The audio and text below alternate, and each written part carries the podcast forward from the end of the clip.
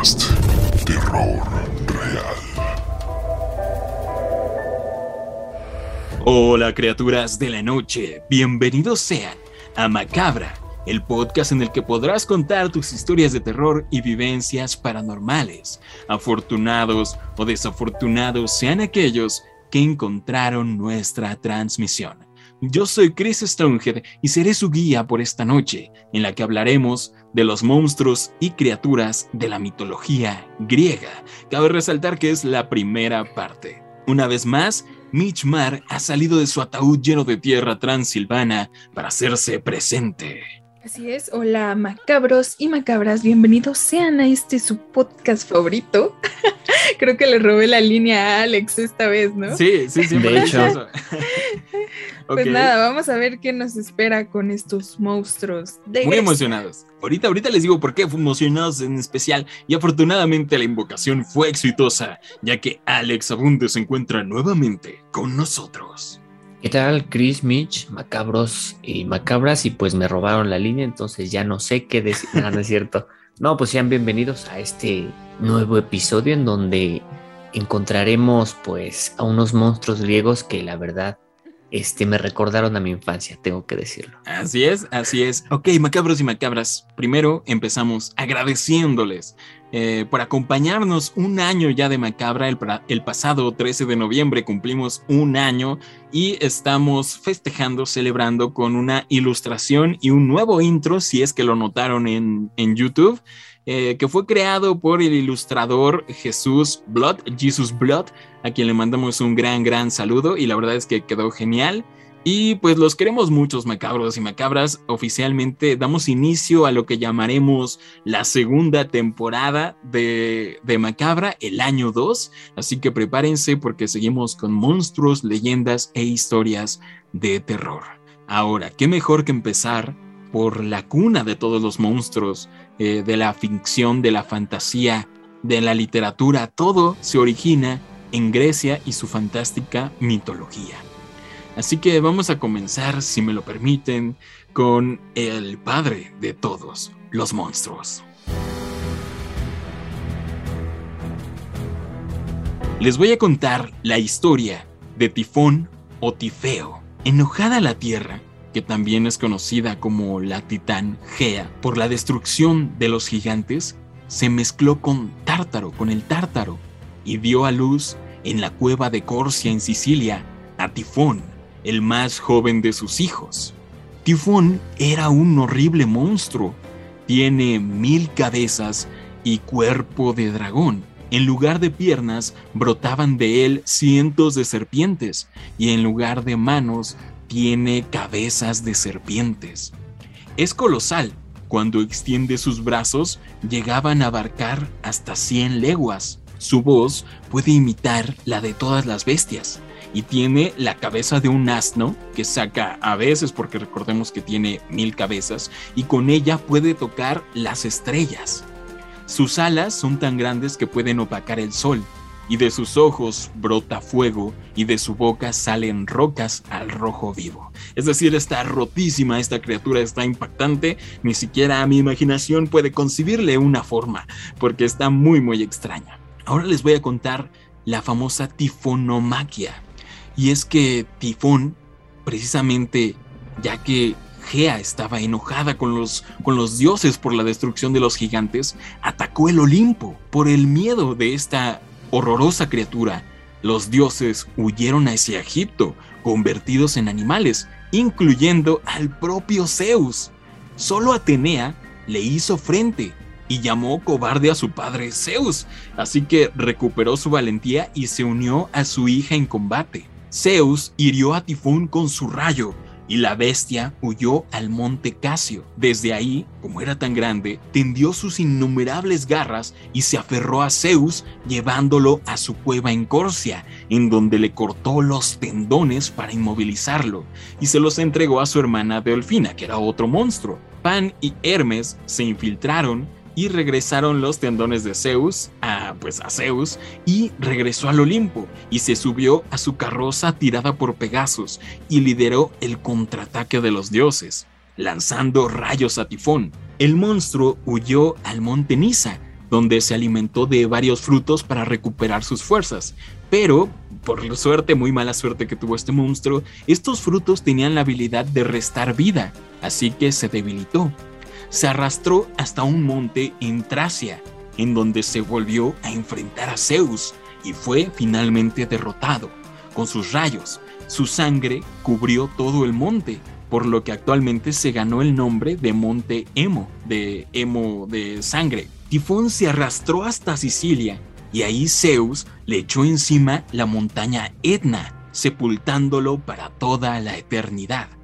Y ahora esa montaña se convirtió en un volcán y de su cresta brotan las llamas y el humo de la criatura. Y bueno, Tifón es considerado el rey o el padre de todos los monstruos, ya que procreó junto a Equidna, una monstruosa ninfa, a muchos monstruosos hijos, y son muy conocidos, entre ellos a Cerbero, a la Quimera, a la Esfinge, a la Hidra de Lerna, a León de Nemea, entre muchos, muchos otros. Y este es Tifón. Wow, con Tifón. Como el Godzilla de la mitología griega. Es el rey de los reyes. El Kong diría yo, pero eso no están preparados para eso. debates. No vamos a entrar en debates, pero bueno. Sí, no, está rotísimo en mi opinión. O sea, era gigante. Tenía el cuerpo de un dragón, mil cabezas. Tenía en lugar de manos cabezas de serpientes. En lugar de pies brotaban miles de serpientes. Tenía alas.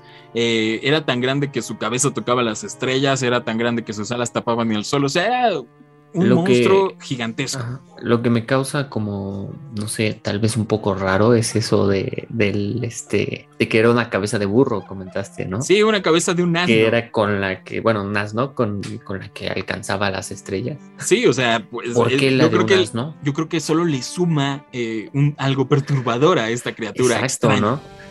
Sí, era muy, muy monstruoso realmente. Y en ilustraciones que encontré en internet no le dibujan la cabeza de asno. Pues Oye, pero qué, qué raro, ¿no? Que incluso el mismísimo Zeus le temía, ¿no? Así de impactante. Pues claro, se espantó, pues y vio tan, esta monstruosidad acercarse al Monte Olimpo y dijo, adiós, todos los dioses salen corriendo. Nos vamos. Y esto solamente recalca lo badass que es Atenea que dijo, fuck that shit, me voy a enfrentar a, este monstruo. Oye, pero entonces es un lugar al que podemos visitar, ese volcán. Sí, eh, esto es lo curioso, y es que muchos estudiosos eh, señalan que este era el modo en el que los antiguos griegos explicaban fenómenos naturales, y de ahí viene su nombre, tifón los tifones eh, son reales, son fenómenos naturales, eh, son desastres naturales. Y a esta entidad le, le, atribuían todas estas características de bloquear el sol, de, no sé, los huracanes, los grandes vientos, este, incluso las explosiones de los volcanes, los terremotos.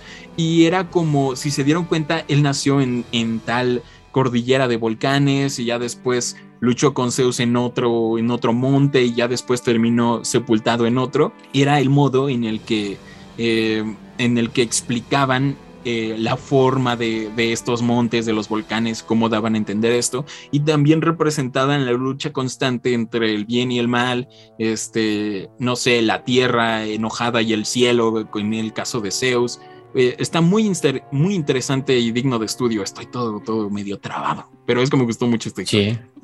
no, pues sí está muy padre, pero pues digo, ahí ya sabemos cuál es el, punto débil de Zeus, que lo llamen cobarde.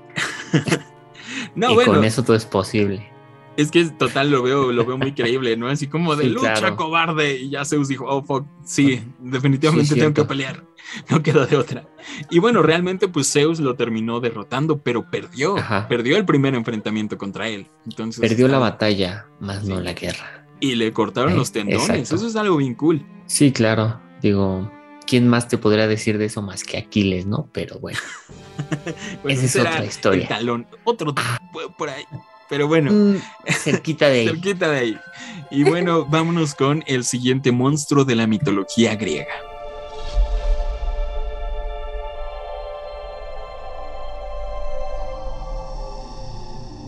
Yo les voy a contar la historia de la gorgona o las gorgonas, que en la mitología griega eran monstruos femeninos que a su vez eran deidades protectoras que vienen del griego antiguo que significa gorgo o gorgón, que significa terrible. Y pues se dice de la Gorgona que su poder era tan grande y temible que cualquiera que siquiera intentase mirarla quedaba petrificado por completo, por lo que era muy común que se utilizara en todos lugares en sitios como templos las imágenes de las gorgonas para evitar que entraran personas no deseadas y así propiciar su protección.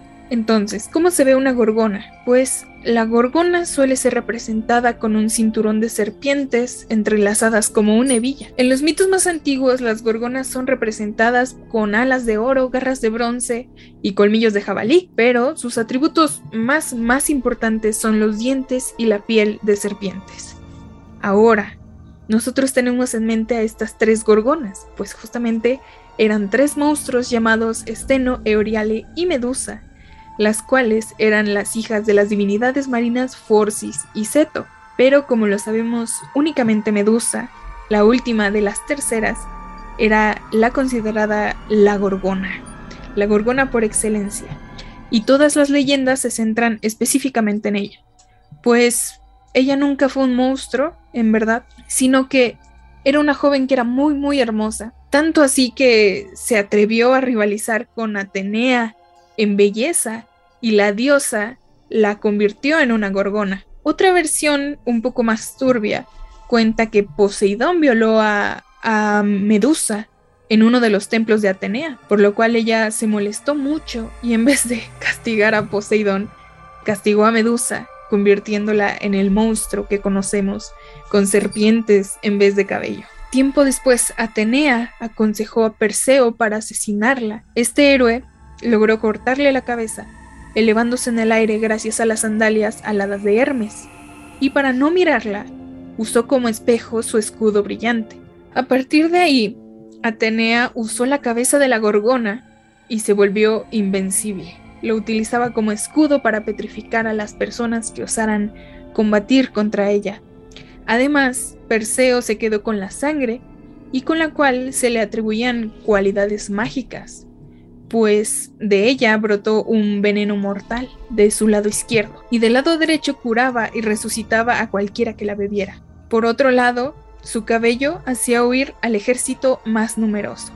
Y algo que está súper interesante es que cuando Perseo le cortó la cabeza a la medusa, de su cabeza brotaron sus hijos caballos alados que tuvo con Poseidón que son Pegaso y Crisaor. Entonces, esto está súper interesante. Y pues ya solamente recalcar que ya tiempo después para todos estos estudiosos sobre los mitos, Medusa era algo maligno, em, que era utilizado por los griegos y se representaba para demostrar a la muerte, al lado oscuro de, de lo femenino.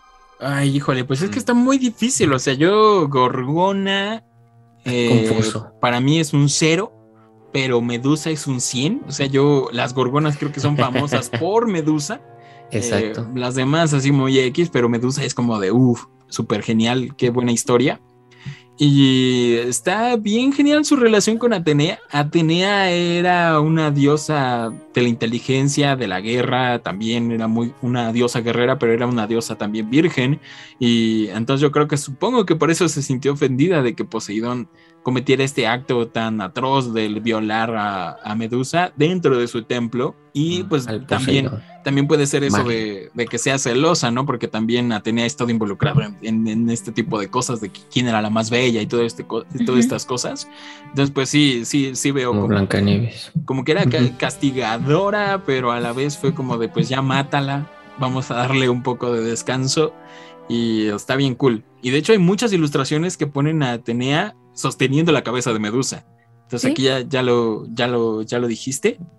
Y está bien cool. La verdad es que yo no dejo de pensar en, videojuegos, honestamente. Alex, ¿qué opinas? No, pero, ¿sabes? Bueno, lo que yo pensé justamente cuando, cuando comentaste que le cortaron la cabeza a Medusa, yo recordé aquella escena de la tan aclamada película Percy Jackson. Ah, claro. En donde justamente hicieron lo mismo, o sea, le cortaron la cabeza y para no verla utilizaron un espejo. Pues, ¿De qué hablas? Tan Percy, Percy, Perseo. ¿De qué? Perseo. Perseo. ¿Qué? Como que todo va. Como Poseidón. ¿No crees que te suena un poco?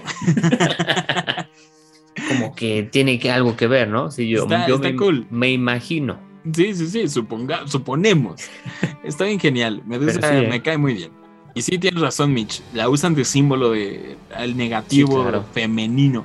Nuevamente, la feminidad va muy de la mano en muchas culturas con cosas a los que los hombres temían, Sí. le tenían miedo. Está. La belleza. Sí, sabes. A, Yo creo a- que era la- como su modo de expresar el que le tienen miedo a la mujer.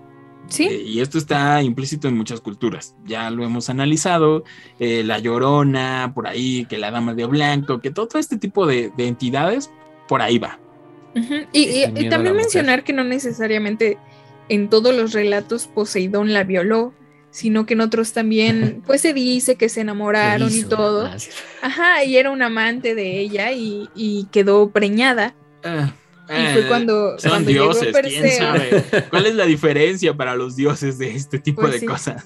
Oye, yo creo que es el parto más interesante de la historia de los partos. Eh, es El que en la de- mitología hay muchos partos interesantes. sí, o sea, creo que todo se deriva de. Pegaso. Pues sí, sí, está muy cool, ¿no? Muy simbólico también, creo yo. Porque la mayoría de hijos y de madres de, de la mitología griega son como todo súper simbólico. O sea, no es tanto tan literal. Pero bueno, está muy cool. Vámonos con el siguiente monstruo de la mitología griega. Y bueno, ahora es mi turno. Así es. Yo les voy a hablar de los grifos. Y bueno, pues Esos sí son de grifo. temer, honestamente. ¿eh? Eso sí, cuidado con sus carteras. cuidado. O sea, no son No griegos, hables mal son de, de mis aquí. compas, Luego favor. navajean. Hay de grifos a grifos, ¿eh? Hay unos más peligrosos que otros también. Depende de la zona en la que estés. No estén hablando mal de mis compas, por favor. Pero bueno, yéndonos para Grecia, Ok. ¿A poco allá digamos también? que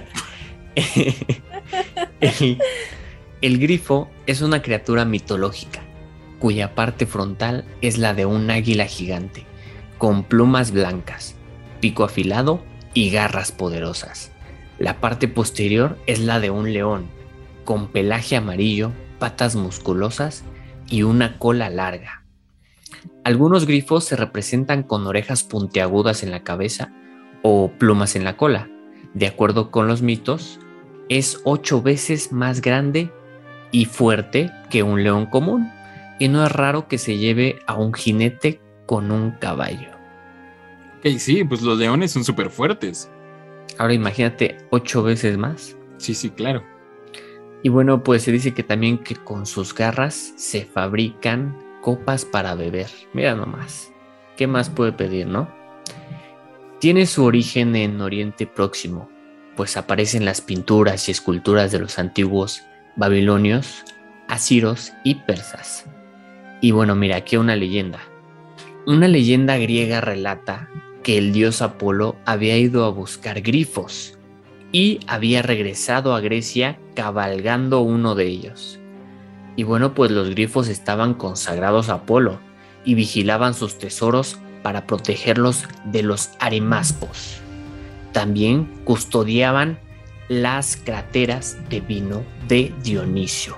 Un mito más reciente, eh, que se podría decir que medieval, cuenta que se encargaban de velar el oro que había en los desiertos del norte de la India. Pero pues ahí como que ya nos estamos alejando un poquito de Grecia, ¿no? Un poquito. Bueno, yo creo también, este, pues mira, una hipótesis moderna nos plantea que el origen real del grifo como una criatura mitológica se encuentra en los numerosos restos fósiles de dinosaurios pertenecientes a la familia Ceratopsidae. Y pues estos se pueden encontrar, pueden encontrarse gran número en los desiertos de Asia Central, especialmente en Mongolia.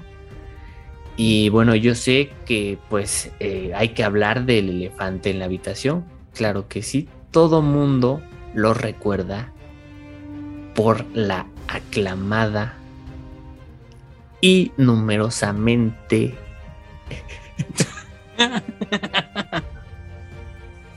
¿De qué vas a premiada saga de Harry Potter. Así es, el prisionero de Azkaban, para ser exactos. Ok. Eh, pues la verdad tengo que decir que tiene un parecido increíble con esas. Pero con es que, hipógrifos. insisto, Alexis, tú Ajá. recalcaste esto de Harry Potter desde hace dos horas que platicamos antes del podcast. Insisto que es diferente porque este Harry Potter es un hipogrifo y este es un grifo. Le agregas un hipo y ya. No, la diferencia es que en lugar de tener cuerpo de león, tiene cuerpo de caballo. Bueno, Hay una sutil, como que una mezcla. ok, te la compro. Bueno, es que en teoría es una, un monstruo original de J.K. Rowling, ¿no? El, el hipogrifo. No Pues estoy ya seguro vemos que porque no na- nada, nada de JK es como muy original que digamos. O sea, es muy buena, pero eh, todas sus criaturas se las sacó de algún lado, de algún. Yo creo que ti- tiene que venir de aquí el, el hipogrifo El grifo del grifo. tiene, sí, de ley. Yo digo, o sea, yo creo, digo, hasta el yo creo, por ahí tengo el diccionario del mago, vamos a checarlo eh, al terminar del podcast. Creo que los grifos sí existen en el mundo de Harry Potter eh, y que eran usados como para resguardar las cámaras de los bancos y ese tipo de cosas, aunque además del dragón. Es el dragón, ¿no? ya El estamos un poco tiqui, desviados. Ah, Ahí les confirmo ahí en los comentarios, por ahí le- les, digo si sí o si no. Pero bueno, tiene razón, es muy parecido. Bueno, Oye, pero es- para- está cool esto de los dinosaurios, porque sí, efectivamente hay unos dinosaurios que, bueno, los dinosaurios bien, eh, las aves vienen de los dinosaurios, así que eran muy similares a las aves. Y si encuentran unos restos muy bien conservados de un, de un dinosaurio con plumas y tiene esta forma de pico eh, eh, en, su, en su cráneo, pues sí, podría ser el origen de, del, del Está grifo, medio raro. La verdad, el origen está medio raro. Porque mencionaste que es de Ceratopside, ¿no? La familia. sí, claro, es ajá, de la familia. Es la Sí, familia claro, de sí, los claro. Triceratops. Sí, Entonces, exacto. Ve el pico de un triceratops, tiene Como esta como forma. el pico ¿no? de un ave. Sí, sí. Ajá, Podría ser, o sea, podría ser. podría Sí. ser. Sí, o Pero sea, mira- recordemos que diría recientemente, pero no tan recientemente, eh, se sabe que los dinosaurios en verdad tenían plumas, igual que las aves. Entonces, Sí. la imagen que tenemos en nuestra mente tal vez de los dinosaurios Gracias, Steven Spielberg. No es tan, no es de esa manera tal vez. Tal vez uno sin plumas, pero, pero no. Entonces sí, sí lo veo muy similar a un, a un, a un grifo. Una cosa interesante también, pues se decía que para algunas culturas antiguas los grifos tenían el poder de controlar los cuatro elementos. Según algunos relatos, arrojaba fuego por un orificio junto a su nariz y aire helado de sus pulmones salía por su boca. Incluso se decía que al batir sus alas podían generar maremotos y que al rugir hacían temblar la tierra. Mira nomás. Yo digo que sí estaba poderoso, ¿no? Los grifos también. Ok, sí. sí, Tienen lo claro. suyo. Y tenían nueve veces la fuerza de un león, están rotísimos. ¿Qué más, no? Están Podían volar. rotísimos. Pueden volar. ok, no, no se meten con un grifo. Creo yo que tienen como que eh, este buen rollo de que no da miedo. Creo yo, a pesar de que sí es una mezcla de, de animales. Caricias. Sí, como que pico. dices, yo, yo quiero a Buttpig, ¿no? Así como acércate, ya sé que reverencia y me acerco lentamente. Una, una rata o un castor, no sé qué era lo que le arrojaban. Ah, como una nutria. Zarigüeya, ¿no? Una- nutria, una nutria. Y pon tu mano para que él se acerque primero. Es muy importante que él se acerque primero. Tú no te acerques primero a él porque son muy agresivos. Exacto. Y- y Si no, pregúntale a Malfoy. Exactamente, Malfoy te Estamos muy, pero volados. Vamos con, con el siguiente monstruo de la mitología griega. Espero yo que este sí sea griego.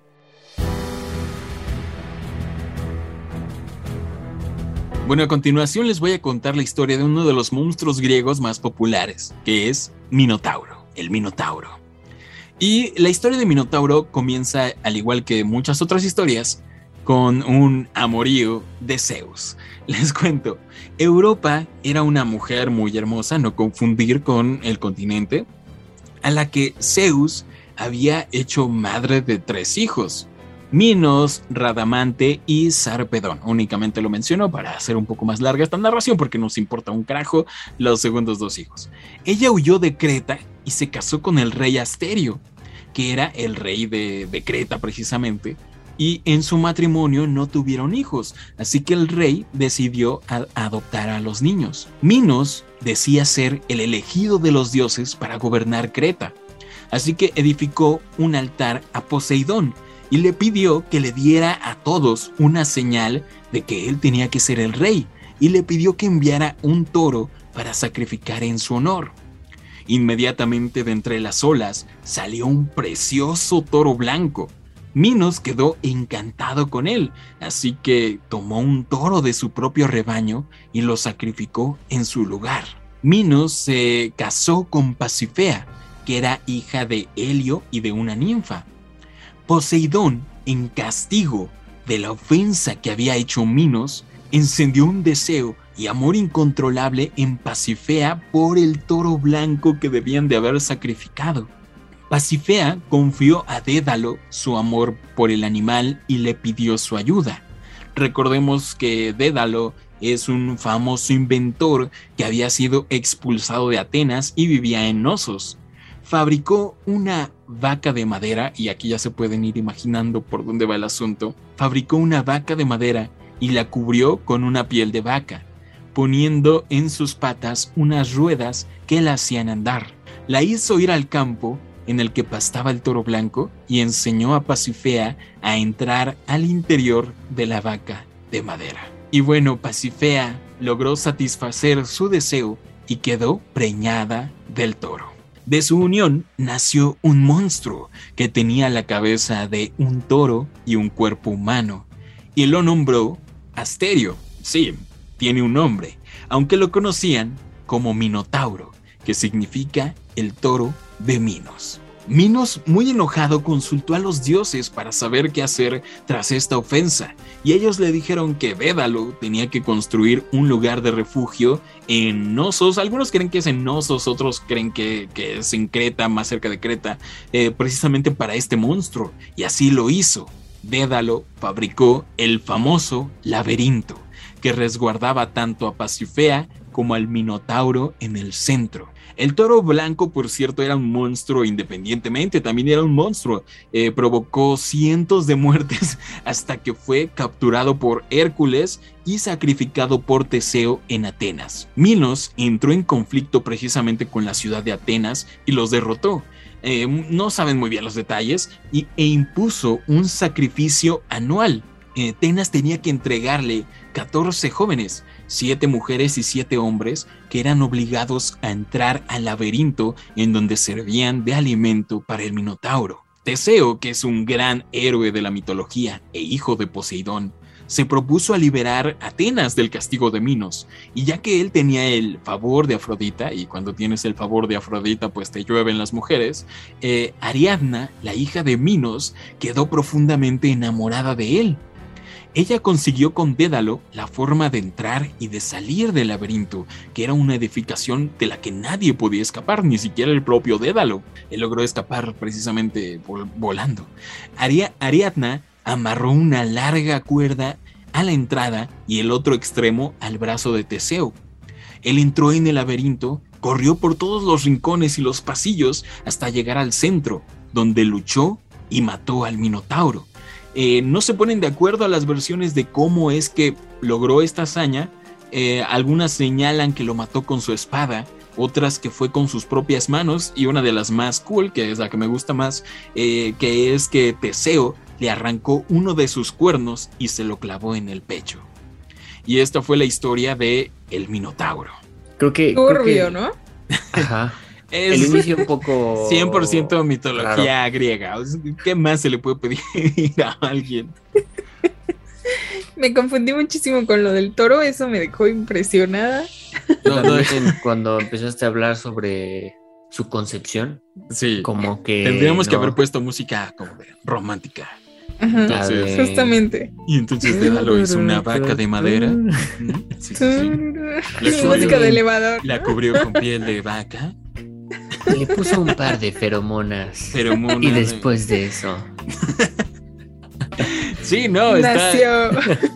Eh, miren, no es lo más extraño que ha pasado en cuestión de sexualidad este, de, de la mitología griega. Pero pues sí, efectivamente es uno de los ejemplos. También Sí, muchos identifican esta historia eh, con, con la historia clásica de la Bella y la Bestia. Se cree que es uno de sus orígenes. Eh, esto del amor entre, entre el monstruo y una doncella muy bella. eh, esto se repite en muchas mitologías e historias y cuentos de hadas actualmente. Y pues nada, está muy interesante la historia. Igual es de estudio. Igual es una de las más, digámoslo así, que mejor re- mejores registros se tienen de esto, porque incluye personajes muy importantes para la mitología, como es este eh, el propio Minos, es muy Orfeo. importante. No, Teseo. Teseo, que era hijo de. Deseo. También Heracles está involucrado. eh, todos están ahí metidos. Poseidón Heracles. nuevamente es como que. ha- Hay una. Hay dos teorías, por cierto, de, de lo que se cree que ocurrió del por qué eh, Poseidón realmente le dio esta maldición a Minos.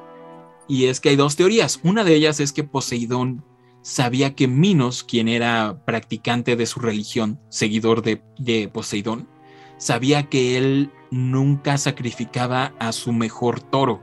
Él sabía, estaba consciente de que cuando le hacían sacrificios, él sacrificaba al segundo mejor y siempre se quedaba con el mejor para él.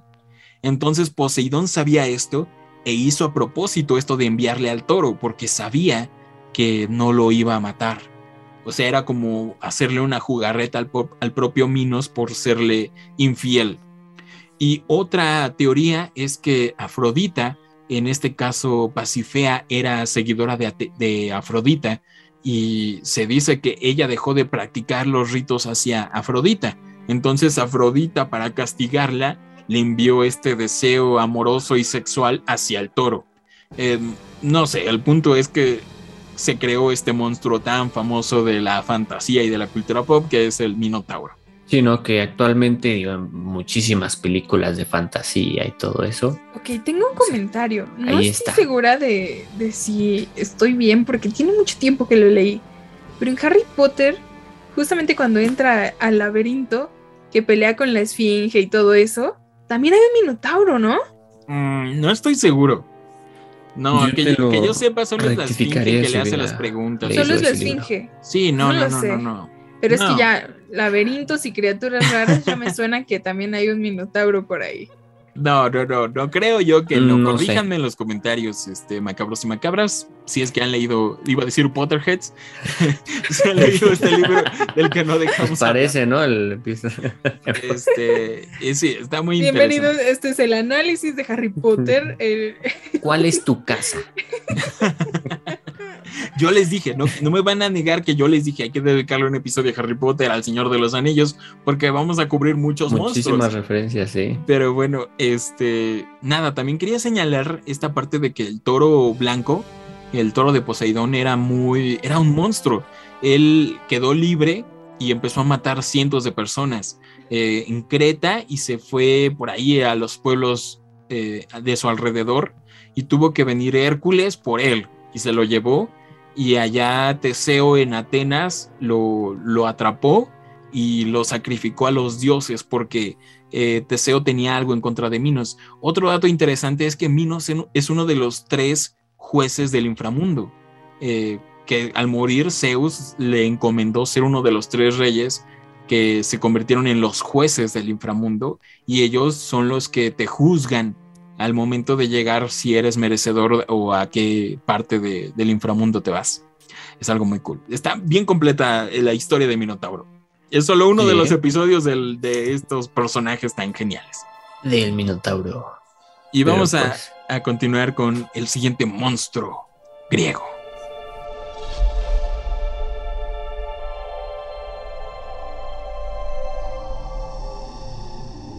El siguiente monstruo de esta noche son las arpías. Las arpías eran hijas de Electra y Taumante, hermanas de Iris y de Arce. Hesiodo, que era muy sabio el señor, las describe como criaturas de adorables cabellos, con lo cual nos quedaremos como su descripción, pues eso nos denota que tenían inicialmente un aspecto muy bello. Eran hermosas mujeres de la mitología griega, quienes fueron encomendadas por Zeus para cumplir el castigo que le impuso a Fineo, robándole la comida antes de que él pudiera degustarla. Entonces ustedes van a decir, pero ¿qué hizo el señor Fineo para merecer este gran castigo que le, que le mandó Zeus? Pues Fineo era el rey de Tracia y él tenía el don de la profecía. Entonces Zeus, muy furioso con él por haber revelado sin su consentimiento tantos secretos acerca de los dioses del Olimpo, le castigó confinándolo en una isla con un festín en el que pues no podía comer nada, y eran las arpías quienes siempre le robaban la comida de sus manos justo antes de que él pudiera tomarla. Y de hecho, lo que ellas no le podían robar lo llenaban con sus excrementos para que pues él no pudiera comer nada. Todo aquello llevó a que llegaran los argonautas y el rey les pidiera que lo liberaran por favor ya de esas arpías, de ese castigo. Y así Cetes y Calaes las persiguieron hasta que las obligaron a huir volando. Por su parte, el destino quería que ellas murieran a manos de los hijos de los Boreas, o sea, el viento del norte, quien, quienes iban con los argonautas y si no las alcanzaban, ellos iban a morir. Entonces, durante la persecución, la primera cayó en el río de Peloponeso, que se siguió llamando después Arpis. ¡Hala, eh! Buenos, buenos nombres. Y la segunda logró llegar a las islas Equinades, que se llamaron desde entonces Estrofinades o Islas del Regreso. Pero pues llegó Hermes, el mensajero de los dioses, eh, en su ayuda y les prohibió a estos hombres que por favor no mataran a las, a las arpías, porque ellas no eran malas, solamente estaban sirviendo a Zeus.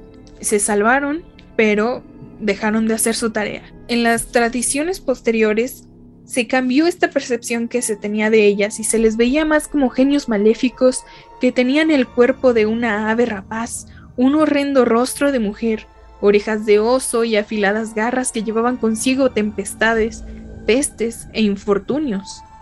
Esta es la forma que acabó por imponerse hasta la actualidad y algo que también está muy cool es que la unión de las arpías con el dios viento Céfiro fue que de esa unión engendraron varios caballos, entre ellos Llanto y Valio, que son los dos caballos divinos de Aquiles, el gran héroe de Troya, y también eran más rápidos que el viento mismo. Recordemos que su padre era Céfiro, dios del viento. Y también engendraron a Flogio y Arpago, caballos de los dioscuros. No sé, ¿qué opinan? ¿Se sabían todo esto acerca de las arpías? Para nada, para mí sí eran feas, o sea, siempre fueron feas y de ahí viene el término de, incluso hoy en día, cuando no quieres decir una mala palabra, dices arpía, ¿no? Bueno, una peor palabra. Ajá. Justo iba a decir eso, pero yo la verdad me, me quedé impactado con tanto nombre. Sí, demasiada información que procesar. El hijo del hijo del. el hijo del tío y procrearon caballos, todos tuvieron caballos. Yo lo único que sé es que los hijos son los caballos, ¿no? Sí, o sea, creo que Mitch se dijo, voy, voy a hablar de los hijos que caballos. Y, yo he notado esto mucho de que en la mitología griega les gusta decir a cada rato de, de, sus caballos y de sus carros. Tenía un carro tirado por caballos que se llamaban tal, tal, tal y sus padres eran tal fuck, what the fuck. Tenía un caballo. Es que eran, eran súper interesantes, o sea, imagínate. Creo que hay un culto a los caballos. Los caballos están en todos lados. En la mitología eh, griega. Pero está genial. O sea, yo no sé, yo no tenía ni la más mínima idea de este castigo del señor Fineo Fineo, ni siquiera sé pronunciarlo adecuadamente. Eh, de, qué, malas, la verdad. pero ¿no? todo. Supongo que Pineón. Fineo. Fineón, Fineo, Fineo. Finiostates. No sé. Fionion. Flairion. Flairion, ya te estás diciendo por Fíjate que Fineon es que tiene muchas pronunciaciones, digamos que. Fineo, no le agregues la N, la N ni siquiera existe. La N se agrega en las pronunciaciones latinas. fieo, ¿o cómo? Fineo, Fineón, mucho, de verdad, es en serio. Sin la N, fieo. Ok. Yo, yo lo que tengo que ponerme al día con lo de los argonautas, porque sé que es una película muy famosa, la de Jason y los argonautas. Sí. Eh, supongo que en, fue- una, fue en una parte este- del viaje encuentran a Fineo con este castigo. Fue justamente este señor Jason el, el que hizo todo. Es que no, no mencionaste su nombre. Dice, es que yo simplemente por decir los argonautas estoy Ah, o sea, suponiendo que ya te lo... No sé, es que a mí me tienes que decir Jason. digo, ah, sabes. bueno, Jason es Jason, algo que ah, claro, un poco más. uy, digo, Lo bueno. conozco muchísimo al Pues señor Jason. claro. es como yo cuando estaba hablando de, de Minotauro, dije, pues Teseo, Teseo y otros Zeus. Y otros SEOs. Exactamente. Entonces yo dije, pues, para que la banda sepa en dónde andamos. Pero bueno, entonces las arpías eran hermosas y ya después se deformó un poco el concepto y las describían, eh, digámoslo así, como brujas, ¿no? Como brujas Sí. aladas. Sí, eran mujeres muy hermosas, que eran aladas, pero eran hermosas. Y después de este castigo que estuvieron haciéndole a Y, este y es que no eran, no eran malas, o sea, No seguían las malas. órdenes de Zeus, que él sí era eran el- encomendadas de el Zeus. castigador. Sí, y, y- y ya posteriormente se les atribuyó en la vida cotidiana esa imagen fea acerca de ellas, pero realmente nunca fueron denotadas como mujeres feas o con aspecto pajaril ni nada. Pajaril, qué buen término, ¿eh? ¿existe? Pajaril. Seguramente. Es que así voy a decir. Esperemos, Alex, ¿no? te ves pajaril. Jaril. Hoy amaneciste más Hoy pajaril amanecimos pajariles. Sí lo veo un poco pajaril el día de hoy, la verdad. Pajaril. Me gustó en qué más puedo aplicar ese término. Un nuevo Mira, término si, si pajaril. dice- si existe la palabra leonesco, ¿Por qué gat- pajaril, no? gatuno, Mira, perruno, ahora mismo vamos a descubrir si es una palabra existente en el léxico. es que podría ser pajaresco, pero me gusta más pajaril. Pajaril se escucha Pajaril. mejor. Oye, no, ¿eh? Significa amarrar el puño de la vela con un cabo y cargarlo hacia abajo. Que aquella esté fija y tiesa cuando el Mm. viento es largo. Ok. Nada que ver. Eh, Eso es un Ajá. llamado a la acción, macabros y macabras. No se queden con nada de lo que decimos. Ya vieron que, que el 80% de lo que decimos Lo que decimos es inventado. es inventado, ¿eh? Ok. Y bueno, vamos a ponernos pajariles y continuar con los monstruos griegos ya con nuestro último de este episodio. Y bueno, continuamos con el último monstruo, pero no por eso menos importante, la hidra. En la mitología griega, la hidra de Lerna era un antiguo monstruo acuático con forma de serpiente policéfala, que pues cuyo número de cabezas va desde 3, 5, 7, 9 o hasta 100, incluso 1000 según la fuente y tiene un aliento venenoso a la que el buen amigo Hércules mató en el segundo de sus doce trabajos. La hidra poseía la virtud de regenerar dos cabezas por cada una que perdía o le era amputada. Todos lo recordamos por la aclamada película de Hércules. Y bueno, pues su guarida era el lago de Lerna, en el golfo de la Argolida, cerca de Nauplia, si bien los arqueólogos han confirmado que este lugar sagrado Oye, otra vez, este, así como que bien seguro de Lárgora, ah, y para darnos eh, tu sabiduría, un, para que nos ubiquemos mejor, dices, está al lado de Argara. Yo, eh, ah, Nauplia, por favor. O yo- sea, claro, claro. yo sé Yo ya te dije que en Que sus lo tiempos conoce. libres Alex es Es geógrafo que- o algo sí, así. geógrafo. porque- ¿Sabe, ¿Sabe dónde está Por Lerna? supuesto. Lerna, Georga. No, no, no, no, ni me los grabé. Lado del Ni me los grabé. este, de Cuacuzcuzmán. Pero mira, los arqueólogos han Nos hubiéramos confirmado quedado que con este Lerna, lugar lago de sagrado. Bueno, es un lago, ¿no? O sea, viven en el agua. O sea, ya, ya está, pues. Me perdí un poco, pero bueno, continuamos con que los arqueólogos han confirmado que este lugar sagrado es anterior incluso a la ciudad micénica de Argos. Ok. Es muy importante esta parte, ¿eh? pues Lerna fue un lugar de mito de las Danaides. Solo quiero señalar, macabras y macabras, que cada quien redacta sus monstruos, sus temas. Entonces, Alex Abunde solito, solito es el que Bueno, Solito bueno, bueno. Le gusta Solito. sufrir. se clavó en la cruz, digámoslo así, en un episodio de mitología griega. Continuemos, ¿no? Con Continuemos. estos nombres. Vamos muy bien. La Hidra, como ya habían dicho, era hija de Tifón y Equidna, y en algunas tradiciones fue madre de Quimera.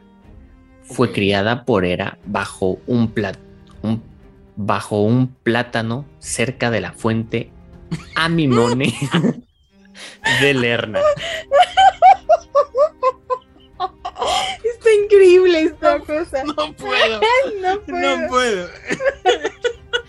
¿Estás seguro que es plátano? ese plátano. ¿Hay plátanos en Grecia? ¿Bajo un plátano?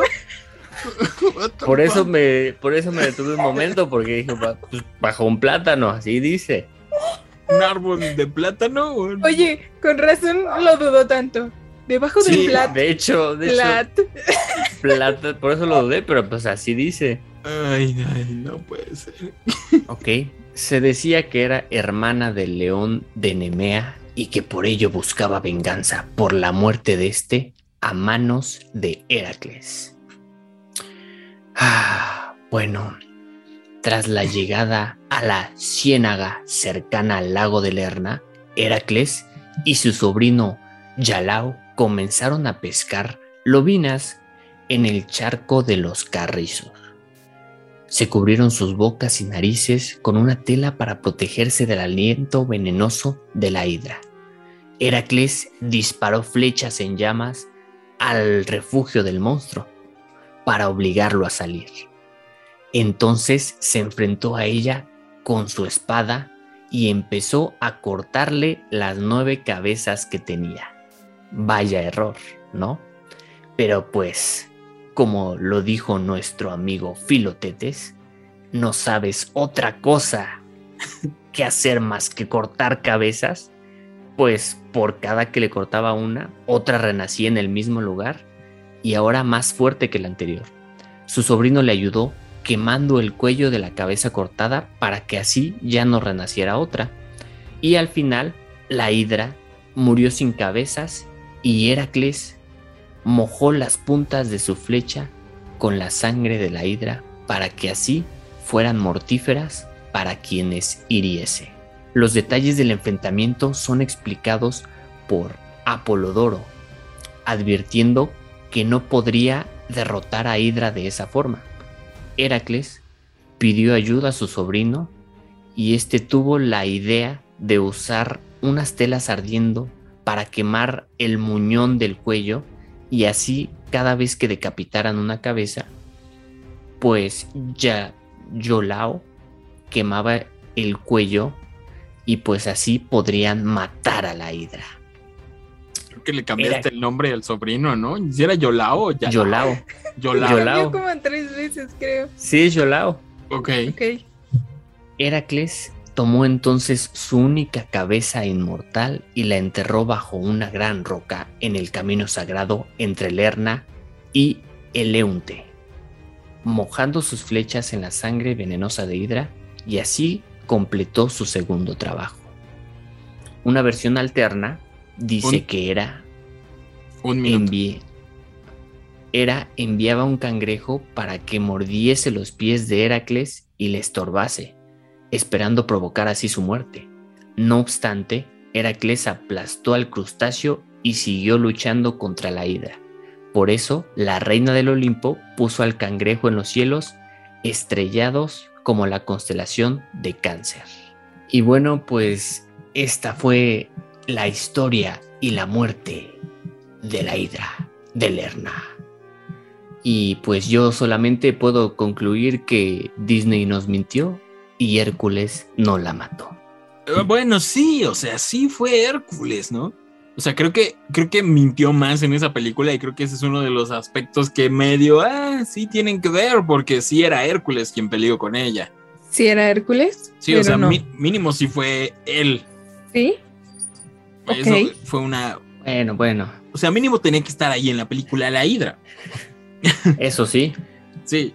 Eh, Sí, pues, recordemos no sé. que Hércules o Heracles este, estaba haciendo estas 12, 12 trabajos, sus do- 12 labores, precisamente en contra de Hera, y Hera quería sabotearlo. Hera no es la madre de Hércules, como al contrario de lo que dice Disney, y entonces por eso le enviaba a todos estos monstruos y todas estas cosas.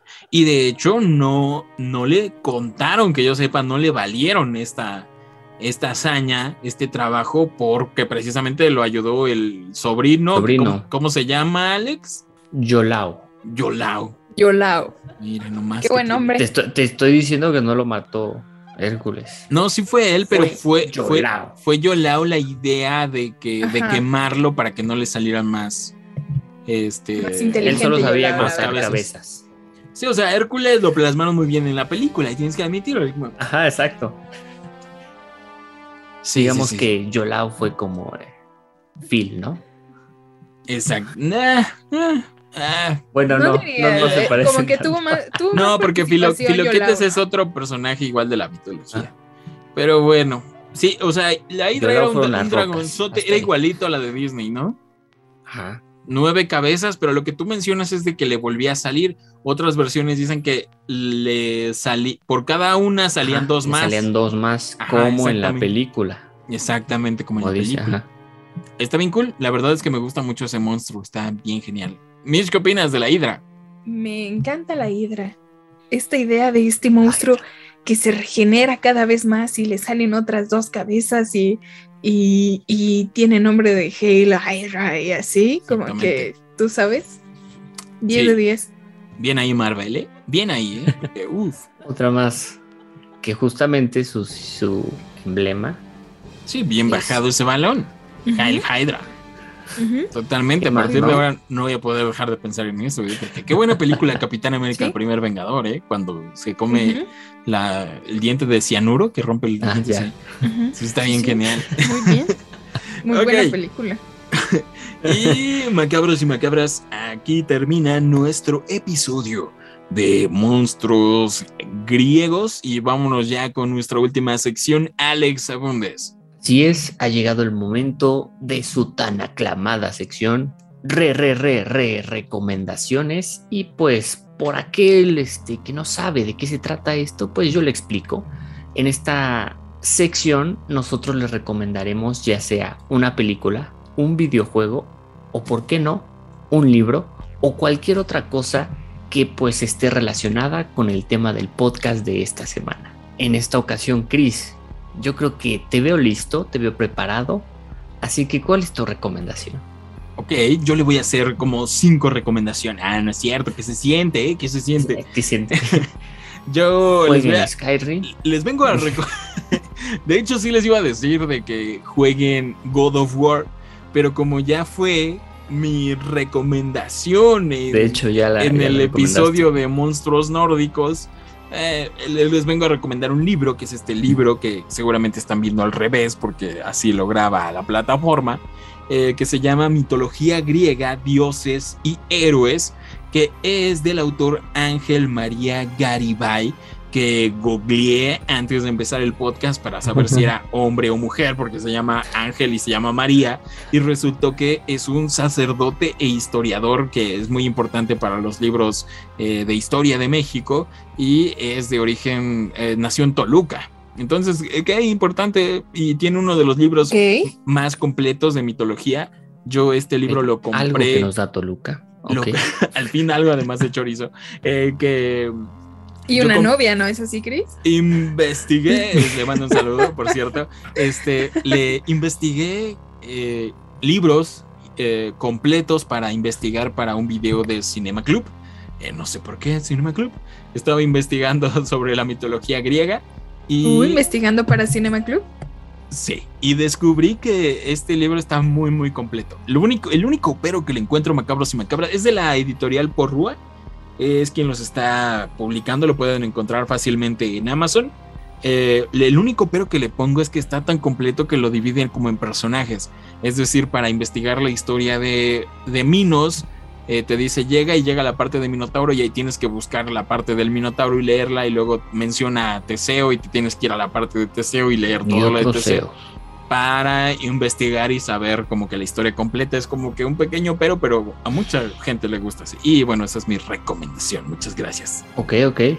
Muy buena recomendación. Me agrada tu recomendación.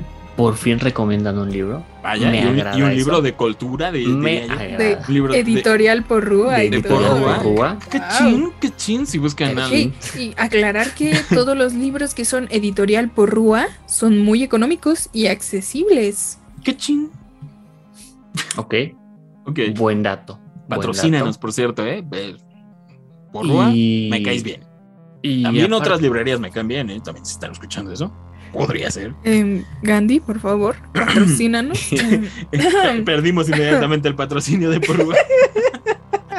Como que tienen No que decidirse ser. por uno, ¿no? O sea, no. ok, ok, ok. Pero bueno, Continuemos. este, Mitch, ¿cuál es tu re- re- recomendación aparte de la que ya sabemos? Ok, justamente les vengo a recomendar un videojuego eh, que, que Chris ya recomendó, pero que Oh. voy a recomendar Oh, de nuevo. Ok. Así es. Ok. Es Skyrim. Eh, No, veía Chris venir. no lo recomendó. Lo veía venir. Yo también. No, la verdad es que les vengo a recomendar God of War porque no podemos tener un episodio de monstruos griegos y no hablar de God of War. Que pues la verdad no tengo ni idea de quién lo creó ni nada, solo sé que es Bueno, tampoco es necesario que lo digamos, ¿no? Sacado No. de la mano. de, de la manga. Sé, que, sé que es de Sony, sé que es de PlayStation, es exclusivo y todo. Exclusivo. Lo puedes jugar en PlayStation, sí. Eh, y pues no les recomiendo uno, no les recomiendo dos, no les recomiendo tres. Bueno, sí, les recomiendo tres juegos, que son los primeros tres juegos de God of War, que es donde Se nos viene, se nos viene todo esto. Hay más, ¿eh? Hay más. a Sí, Babo no le pero- gusta eso. Pero esos ya no son de Grecia. No, sí hay más. O sea, hay más que son los menores que son como para PS Vita y esas Y cosas. para, ajá. Ajá, que Sí, eran los pero complementos. bueno, esos nunca los jugué, la verdad. Bueno, toda la saga. Sí, bueno, les recomiendo toda la saga, también el nuevo, aunque ya no es de Grecia ni nada, pero también se los recomiendo. Pero pues si quieren conocer sobre mitología griega, qué mejor lugar para aprender, no en los libros, sino en, libros. God of War, Que matando, matando dioses que matando dioses, matando criaturas y matando extrañas, monstruos. eh, siendo el pelón más agradable del mundo, así es, el señor Kratos y Que por cierto, Kratos, Kratos es canon en la mitología griega. Existe Kratos, que era como el arma secreta de Zeus. Está bien cool. Está bien estudiado el jueguito, ¿eh? está muy bien estudiado. Qué mejor, qué mejor. De verdad se aprende mucho y además puedes, eh, vaya, tener interacciones con, con algunas diosas por ahí también muy locochonas. PlayStation, patrocínanos. Patrocínanos, Mándanos un Play 5. Porque por favor. a dos integrantes de. Macabra, no diré cuáles, No diré cuáles. nos hace falta Nos hace falta. un PlayStation 5. ok, ok, ok. ok. No God sé, no sé eh, actualmente en qué plataforma pueden jugarlos. Creo que en Play 4 están todos. En el 5 creo que está el último, pero no estoy seguro si está el 1 o el 2. Pues yo creería que sí, porque hicieron la remasterización donde juntaron todos los De juegos hecho. en uno, ¿no? Que lo Mm. venden. Ajá. Sí, sí, sí. de porque- hecho, me, pare- yo creo me que- parece que sí, ¿eh? Me parece que actualmente 4 y ya se puede 5. jugar hasta en celular y todo, ¿eh? Ah, sí, ya, ya, ya la tecnología evolucionó. ¿A Es que el hemos el pri- llegado? el primer juego era de Play 2. Sí, Entonces, de pues, Play ya, 2. ya tiene sus años. Leído, Ujú. sí. Insisto, seguimos jugando videojuegos del 2015. Entonces, bueno, es una referencia que espero que hayan entendido de episodios anteriores. Alex Abundes, vamos con tu increíble re recomendación. Sí es, este, pues como ya recomendaron un libro, un videojuego, hace falta una película. ¿Estamos Así de acuerdo? es. ¿Estamos de acuerdo? ¿Y por qué no una película de culto llamada Hércules? Así es esta bonita película que Disney trajo a la pantalla grande, donde nos enseña que el poder del amor puede contra Hades. Ok. Vaya, Yo la entendí así. vaya. Eso es lo que yo Es entendí. un, es un buen musical, este, donde podemos escuchar la, Bella La- voz de Tatiana. Tatiana y. Ricky Martin. Ricky Martin. Sí, sí, Martin, sí. Y muy sí. bellas voces, o sea, wow. Sí, ¿eh? Y esta película, como que sus protagonistas sí son así como que de. eh, para crushar a todo mundo. O sea, Hércules es literalmente un hombre perfecto y Megara es así una mujerón también. Soy una dama, estoy en peligro y no te necesito. Uf, Sí. uf, uf, uf. Qué frase. Ok, pues salen muchos Yo primero quiero mencionar que habrá un día en el que Alex Abundes nos recomiende algo bien underground de eso que pasa en la Cineteca Algo Nacional. diferente. Ese día, pues, yo creo que me voy a sorprender, ¿eh? Yo ya, Sí. yo ya contemplaba Espérenlo, ya voy a comprar mis boletos para la cineteca. Les voy a, les voy a recomendar una película de cine independiente. Yo vengo a recargar- reco- Eh, les vengo a recomendar eh, la una versión, croata de Hércules. la versión película. croata de Jason y los argonautas. Jason. Eh, Es increíblemente mejor que la original. Porque pues no es comercial y pues, lo, lo no comercial es lo de hoy. Eh, tiene la interpretación de la gorgona, pero que es simbolizada por la madre del protagonista. y que es Angelina Jolie. Donde ¿No? muestra cómo está la sociedad de- afectada en estos días. Tiene un mensaje oculto Y la lección es que el amor puede con Hades. de con Hades. Porque esa lección siempre va a estar. Oye, yo debo admitir que hoy vi la película de Hércules. ¿Coincidencia? No lo creo.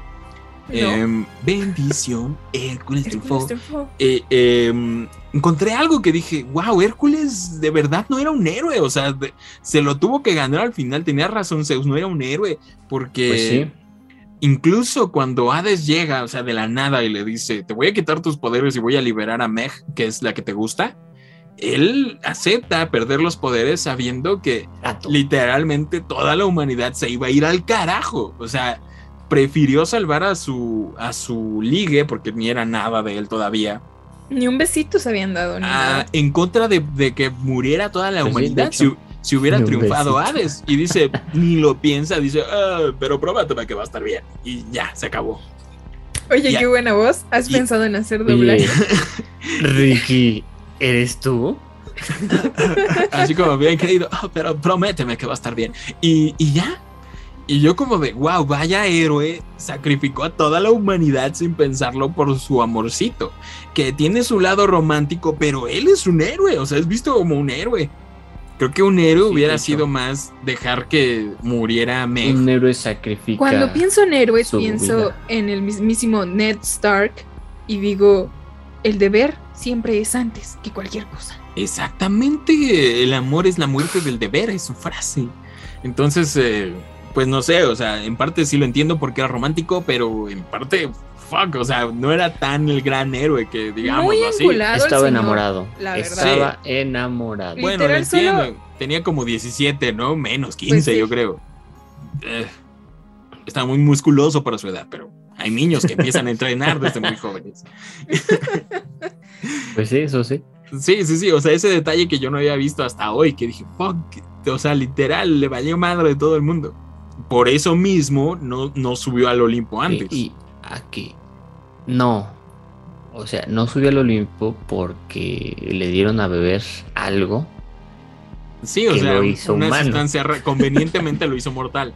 No, pero eh, cuando- y macabras, les quiero contar que Chris cantaba muy bien esas canciones cuando era un niño y cuando, pues ahora mismo que es un anciano chavo ruco, sigue cantando esas canciones con el pulmón muy lleno y muy con mucho amor. Y aquí, ya. ¿no? Es que no me la sé. yo- es- ese se es el problema, que mi memoria ya me falla y ya no me acuerdo de Ah. nada. Me da pena. Sí. Pero si la tuviera el texto, lo cantaría fácil.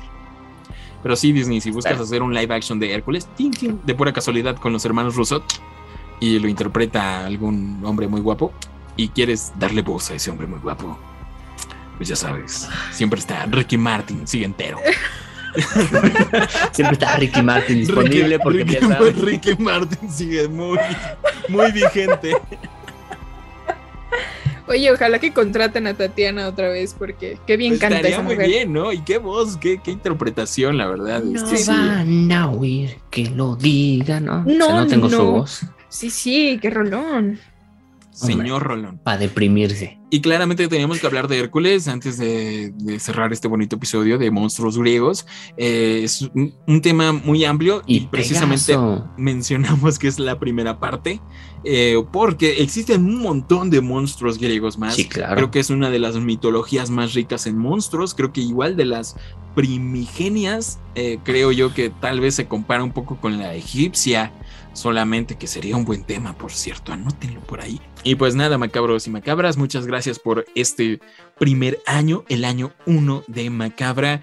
Tuvimos muchas aventuras muy divertidas, hablamos de cosas muy interesantes, recibimos cosas aterradoras y aterradoras en redes, sus historias, las fotos que le enviaron fotos. a Alex Abundes a su cuenta privada, cosas muy aterradoras. Aterradoras. Y pues muchas gracias a todos y cada uno de ustedes que nos han acompañado. Y pues nada, qué bonito. Espero que. Qué bonito y qué felices de que One Piece llegó a su episodio número 1000. Así es. Sabía yo Aunque, que faltaba algo, mencionar a One Piece. Aunque sí. no, no, sé, no se les hace raro un año y como veintitantos episodios nada más. Como que nos faltó un como poco que de no, no cuadran las Nos semanas. salen las ¿no? cuentas. Pero bueno, Dije un año, no un año muy activo por de nuestra parte, pero un año, de que se cumplió un año, se cumplió un año. el que fue un año fue un año. O sea, Sí, si es año. activo o no, pues es otra cosa. De que es el año 2, pues es el año 2. Esperemos que para nuestro tercer aniversario ya tengamos muchísimos capítulos y muchos suscriptores, así que suscríbanse a nuestro canal de YouTube, estamos Macabra, podcast en todos lados. Eh, tenemos, este, estamos disponibles también en las plataformas de podcast como Spotify, Apple Podcast, Google Podcast y Fletcher, cómo no. Eh, también pueden seguirnos en redes sociales, en cualquiera de nuestras redes, Facebook, Twitter, Instagram. También estamos en TikTok y nos encuentran en todos lados como arroba macabra. Podcast. Y pueden enviarnos ahí sus historias como al correo electrónico macabra.podcast.gmail.com. Sus redes sociales, Mitchmar. Si es justo como lo dices, me encuentran en Instagram como mitch.el.mar y en mi cuenta de fotografía de vida silvestre como natura-el. Muy bien. Últimas palabras, Mitch, en la vida. Últimas palabras. Agradecerle a Toei por mil asombrosos capítulos de One Piece. De verdad estoy muy feliz y muy feliz de que sigan aquí los macabros después de un año de nosotros hablando. Así es. Si nos está escuchando a través de una plataforma de podcast y no pueden ver mi cara, yo también estoy muy sacado de onda con las referencias de One Piece. Honestamente, vinieron de la nada. Honestamente, ni yo las vi venir. No las vi venir, yo tampoco. One Piece ¿Acaso tiene, no lo viste venir? tiene mucha mitología griega One Piece. Incluso Boa Hancock y sus hermanas las gorgonas. Ay, ok, Sale un Alex- minotauro. ah, Alex Abundes, tus Sí. redes sociales. ¿Quién diría que no estabas tan mal hablando de Harry Potter, Alex? Ahora siento que encajo bien aquí con hablando de Harry Potter. A mí me encuentran en Instagram como Abundes Alex y en Twitter como Alex Abundes.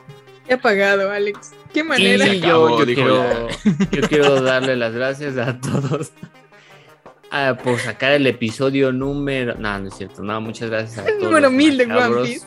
Y macabras por escucharnos, por acompañarnos y pues por contarnos sus historias también. Así es. Y pues nada, yo soy Chris Stonehead. Muchas gracias, macabros y macabras. Me encuentran en todos lados como Chris Stonehead. Recuerden seguir todas las redes de Macabra. Eh, aquí cerramos el culto de el culto macabro de esta noche. Y les voy a anunciar que estamos pensando en a sacar una nueva sección para estos episodios que es precisamente saludos, felicitaciones a todos los macabros y macabras. Así que si quieren un saludo o algo por el Solo estilo, 20 dólares. Nah, solamente deposítenos en la siguiente cuenta. No, no, no es cierto. Déjenos un comentario o mándenos por ahí, eh, ahí un mensajito a redes y con gusto ahí después de re recomendaciones Sí, les claro. mandamos su saludo de vez en cuando, igual no siempre, pero puede ser. Inténtenlo, ¿por qué no? Esto es Macabra Podcast. Nos vemos y nos escuchamos la próxima.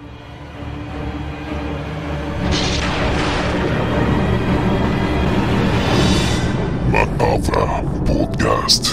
Terror real.